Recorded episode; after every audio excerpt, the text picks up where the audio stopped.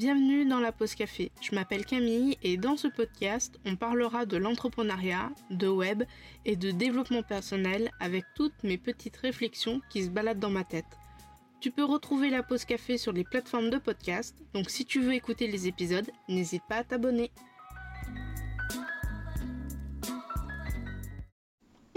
Et bienvenue dans un nouvel épisode de la pause café. Aujourd'hui un épisode dans la catégorie web sur le pourquoi du comment créer un site internet.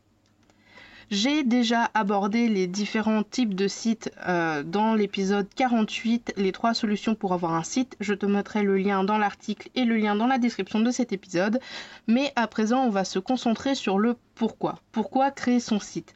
C'est vrai, après tout, il existe énormément de moyens de communication, euh, énormément de solutions pour pallier à euh, se faire un site internet. Alors pourquoi on entend souvent dire qu'il est important d'en avoir un pour son business ou son projet? La première raison, c'est qu'il t'appartient. Là, tu vas certainement me poser la question en mode genre, mais euh, comment ça, il m'appartient? Ben, Quand tu vas créer ton site, tu vas pouvoir prendre un nom de domaine auprès d'un hébergeur euh, Ionos, OVH, Hostinger, O2Switch, etc. etc. L'hébergeur va s'occuper de faire un enregistrement auprès de l'AFNIC.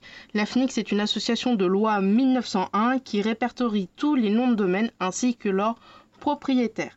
C'est grâce à elle, ou à cause d'elle, selon où est-ce qu'on se place, que tu ne peux pas choisir un nom de domaine déjà pris. Dans l'article, je te mettrai du coup euh, une capture d'écran de euh, l'AFNIC. Sur le site de l'AFNIC, il y a un outil qui s'appelle WhoIs qui permet du coup euh, de savoir si ton nom de domaine il est pris, quand est-ce qu'il a été créé, quand est-ce qu'il va expirer et sur quel hébergeur il a été pris.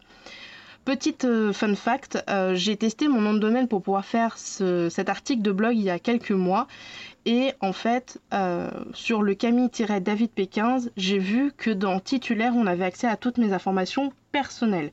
Alors mon adresse, on peut la connaître grâce à mon numéro de siret, c'est pas un souci, mais il y avait mon nom, mon prénom, mon numéro de téléphone perso, et du coup, euh, si jamais toi aussi tu es dans ce cas-là, et que même si tu es en tant que professionnel, tu peux demander à masquer ces informations-là, ben, tout simplement, tu contactes ton hébergeur, c'est ce que j'ai fait, j'ai contacté O2Switch et je leur ai demandé s'ils pouvaient masquer mes informations, parce que même si je suis un professionnel, ben, c'est quand même des informations privées, notamment mon mail privé aussi qu'il y avait dessus.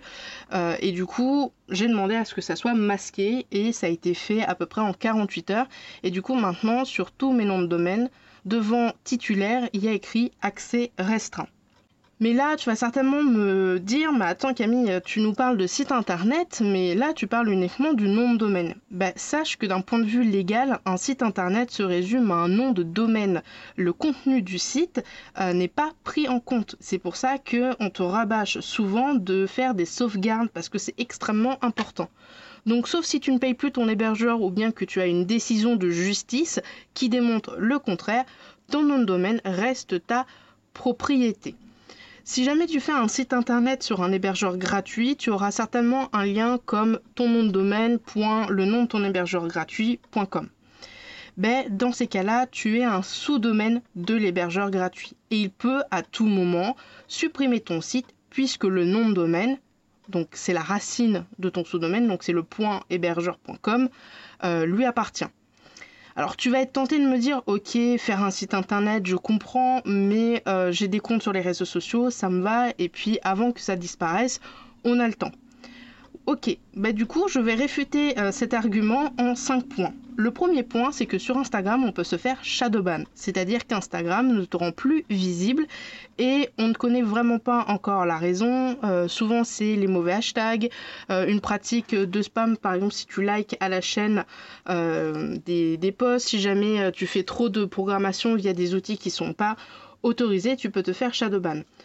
Le deuxième argument contre ton argument, c'est que en février 2022, suite à la demande de la CNIL concernant l'arrêt de l'exportation des données aux États-Unis, Meta, donc Facebook et Instagram, a annoncé qu'il pourrait fermer donc Facebook et Instagram en Europe. Donc à voir si ça va s'appliquer réellement. Je pense que c'est plus une menace en mode genre si vous nous emmerdez un peu avec euh, les données, euh, tant pis, on ferme Facebook. Il n'y a pas de souci. Troisième, euh, Oui, troisième point, euh, Facebook, pendant le premier confinement, a émis l'idée de rendre payant son réseau social. Est-ce que tu serais prête à payer un abonnement comme sur Netflix pour pouvoir vendre sur les réseaux ou même pour pouvoir y naviguer en tant que consommatrice? Quatrième point, TikTok bannit et bloque des comptes un peu à la volée en fonction de ce que le robot détecte et parfois il y a des loupés. C'est pour ça que souvent tu as des comptes avec le point spam à la fin. Et enfin, dernier argument pour réfuter le tien euh, concernant les réseaux sociaux euh, avant qu'ils disparaissent, on a le temps, c'est euh, YouTube. On sait très bien qu'il est devenu extrêmement difficile de ne pas se faire attraper par le robot de YouTube, surtout pour les chaînes féminines ou les chaînes d'histoire. Donc voilà, c'est quand même quelque chose à prendre en compte. Je vais te faire une petite leçon de droit. Ça c'est bonus, c'est cadeau. Euh, quand on dit j'ai pris un nom de domaine, j'en suis le propriétaire, c'est vrai et en même temps ce n'est pas vrai. C'est tout, c'est pareil que quand tu dis j'ai acheté mon antivirus Norton ou Kaspersky ou que sais-je encore, ce n'est pas vrai. En vrai, quand tu achètes un antivirus, tu n'achètes pas l'antivirus, tu achètes son droit d'utilisation. C'est une clé que tu vas installer sur ton ordinateur qui va faire qu'il va te protéger. Mais en aucun cas, tu achètes le logiciel en question. Quand on dit qu'on achète un logiciel, par exemple j'achète l'antivirus Norton, ça veut dire qu'on achète son code source, entièrement le programme. Voilà. Et bien c'est pareil pour euh, les noms de domaine. En vrai, on dit oui, j'achète un nom de domaine dans le langage courant, mais en vrai, tu loues le nom de domaine parce qu'à partir du moment où tu ne le payes plus, euh, ton nom de domaine, au bout de 30 jours, il n'est plus à toi. La propriété, elle est à un autre qui prendrait cette propriété-là.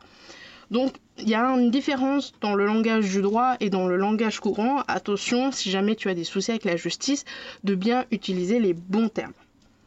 Mais bon, ça c'était la parenthèse, la parenthèse de droit qui me reste, euh, qui me reste un petit peu de mon BTS. Deuxième raison, ton site, il correspond à ton identité visuelle. Un site internet, tu peux le modeler et le faire correspondre à ton identité visuelle. Mettre des images où tu le souhaites.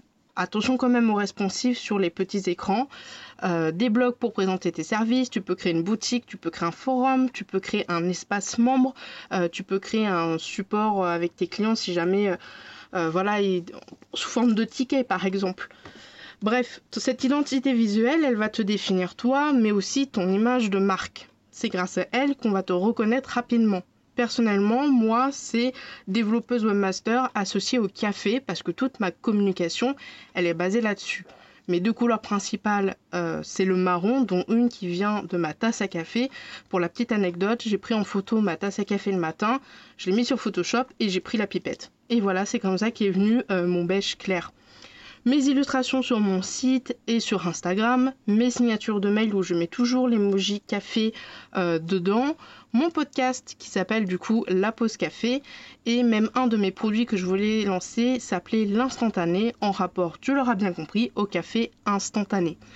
Et pourtant, quand je me suis lancée, quand je cherchais aussi un emploi dans l'informatique, la plupart des entreprises avaient comme couleur le bleu et le vert, ainsi que des pictogrammes d'ordinateurs, de globes terrestres et de, mapmonde. Pardon. Donc moi je voulais casser tout ça et pas du tout leur ressembler. Et j'ai eu beaucoup de remarques et ça a été vraiment très difficile. Euh, même encore maintenant, j'ai euh, des spécialistes parce que je fais appel des fois à des graphistes ou euh, même des clients et des clientes qui me disent bah, c'est un peu bizarre.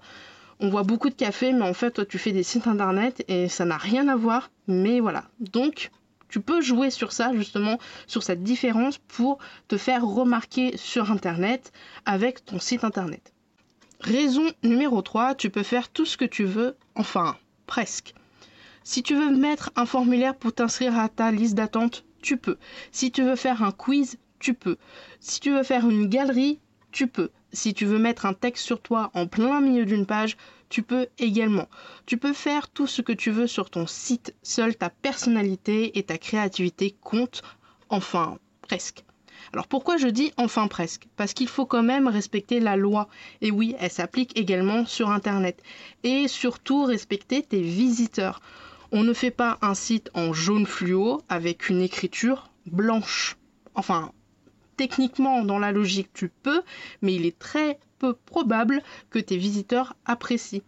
Et surtout, tout dépendra du site euh, et de l'outil en fait que tu vas utiliser. Est-ce que tu vas utiliser un CMS Est-ce que tu vas faire ton site tout seul? Est-ce que tu vas lier ton CMS avec un constructeur de page? Et tu vas devoir peut-être être contraint de suivre une certaine structure quand tu utilises des outils en plus pour créer ton site internet. Hormis ces quelques petits points-là, tu peux faire tout ce que tu veux sur ton site. Si tu as un peu de mal à visualiser comment faire ton site, imagine simplement ton site comme un local ou un bureau. Comment tu aimerais qu'il soit, quelle serait l'ambiance. Moi, c'est ce que je fais par exemple sur mon site internet. J'imagine que mon site, en fait, c'est un local. Et dans mon local, j'ai plusieurs parties. J'ai une partie euh, donc c'est un peu la partie secrétariat. J'ai une partie produit, qui est une vitrine de mes produits. Bref, j'imagine vraiment un site internet comme un local, comme une boutique physique avec plusieurs petites pièces et toutes ces petites pièces doivent faire en sorte de euh, gagner la visibilité, de faire en sorte de rassurer les clients et bien sûr de les faire acheter. Et enfin, quatrième point, avoir un site internet, c'est vendre sans limite. Si tu cherches à vendre des produits ou des services, tu peux le faire avec un site boutique ou un site de e-commerce.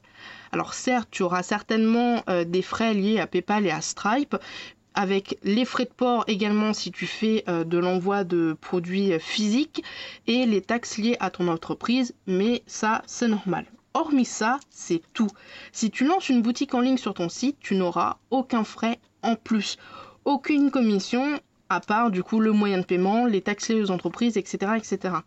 Alors tu ne le sais peut-être pas, mais si par exemple tu lances euh, une boutique sur euh, des plateformes comme Etsy et même peut-être Instagram, mais ça je ne suis pas vraiment sûre, tu as des commissions. Un commission, enfin une commission, pardon, c'est un pourcentage prélevé sur ta vente. Et la commission dépend de la plateforme. Parfois c'est trois fois rien et des fois c'est des commissions de 6%. Je sais que Etsy, euh, ça fait beaucoup débat sur les petits créateurs qu'il y a sur TikTok et que je suis parce que tu payes quand tu mets une fiche et tu as euh, des, une commission de vente parce que du coup ton produit il est sur Etsy. Et je sais que tu as encore une autre commission parce que depuis euh, je crois un an peut-être deux euh, tu es obligé de passer par le moyen de paiement de Etsy. Et donc du coup ils te prennent encore une commission. C'est à dire que tu ne peux pas passer par Stripe tu ne peux pas passer euh, vraiment par la plateforme de PayPal ou la plateforme de ta banque. Tu es obligé d'utiliser la plateforme de paiement de Etsy. Et du coup tu as des commissions énormes. Donc quand tu achètes un stickers à 1,50 le vendeur ne gagne pas un 50. Peut-être que parfois le sticker va lui revenir, euh, en tout cas dans sa poche, il y aura en tout, après les charges, après les commissions, après tout ça, moins euh, d'un euro en fait. Donc, après, c'est à toi de voir euh, si tu souhaites utiliser une plateforme ou pas. Moi, personnellement, à titre, on va dire, purement professionnel, je pense que au tout début d'une activité d'artisan, d'artisan, d'artisan, d'artisane, pardon, euh, Etsy, ça peut être un moyen, un levier pour euh, au début, pour faire quelques ventes, te faire connaître, etc. Peut-être euh, après, une fois que tu t'es bien installé, lié, enfin faire et Etsy et une boutique en ligne, et une fois que tu as suffisamment de ventes sur ta boutique en ligne, peut-être complètement fermer Etsy, ou en tout cas ce genre de plateforme. Moi, c'est comme ça que je le vois en tout cas. Par contre, attention quand même à la sécurité de ton site si tu décides de faire une boutique en ligne euh, de toi-même, parce que en cas de problème, tu es propriétaire de ton site et donc responsable de celui-ci. Euh, si tu as une question, je te conseille quand même de te rapprocher auprès d'un avocat ou d'un juriste afin de lui poser toutes tes questions sur le droit du commerce en ligne. Euh, ce que je veux dire par là, par cette phrase-là, c'est que quand tu es sur une plateforme de Etsy, certes tu as ta boutique dessus, mais si la plateforme se fait pirater, si jamais elle est en panne, si jamais il y a un souci, c'est la plateforme qui prend. Alors, moi, je pars de ce principe-là parce que ça me paraît normal. Après, je n'ai pas spécialement lu les, euh, on va dire, les conditions générales de vente et les conditions générales de vendeur de Etsy, mais en tout cas, ça me paraît évident que quand tu es sur une plateforme, tu payes des commissions à tir larigot.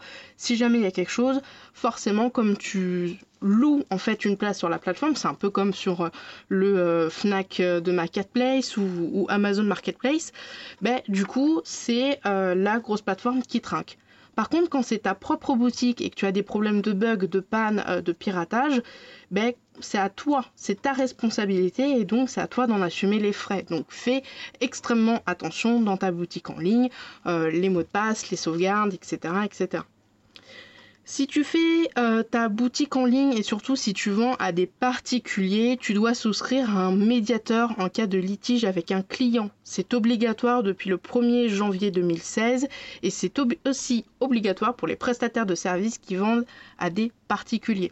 Alors, personnellement, dans mon cas, moi, je n'ai pas besoin de médiateur parce que je m'adresse exclusivement à euh, une clientèle professionnelle en tout cas pour le moment. Donc entre professionnels, pas besoin de médiateur. Mais à partir du moment où tu traites avec des particuliers, c'est obligatoire que tu fasses de la vente de jeans, de la vente de stickers, que tu fasses de la rédaction web, euh, que tu fasses du graphisme. À partir du moment où c'est à des particuliers, c'est-à-dire qu'ils ne te donnent pas euh, un numéro de siret ou un numéro de sirène, tu dois avoir un service euh, de médiation en ligne. C'est à peu près, euh, je crois, 50 euros par an.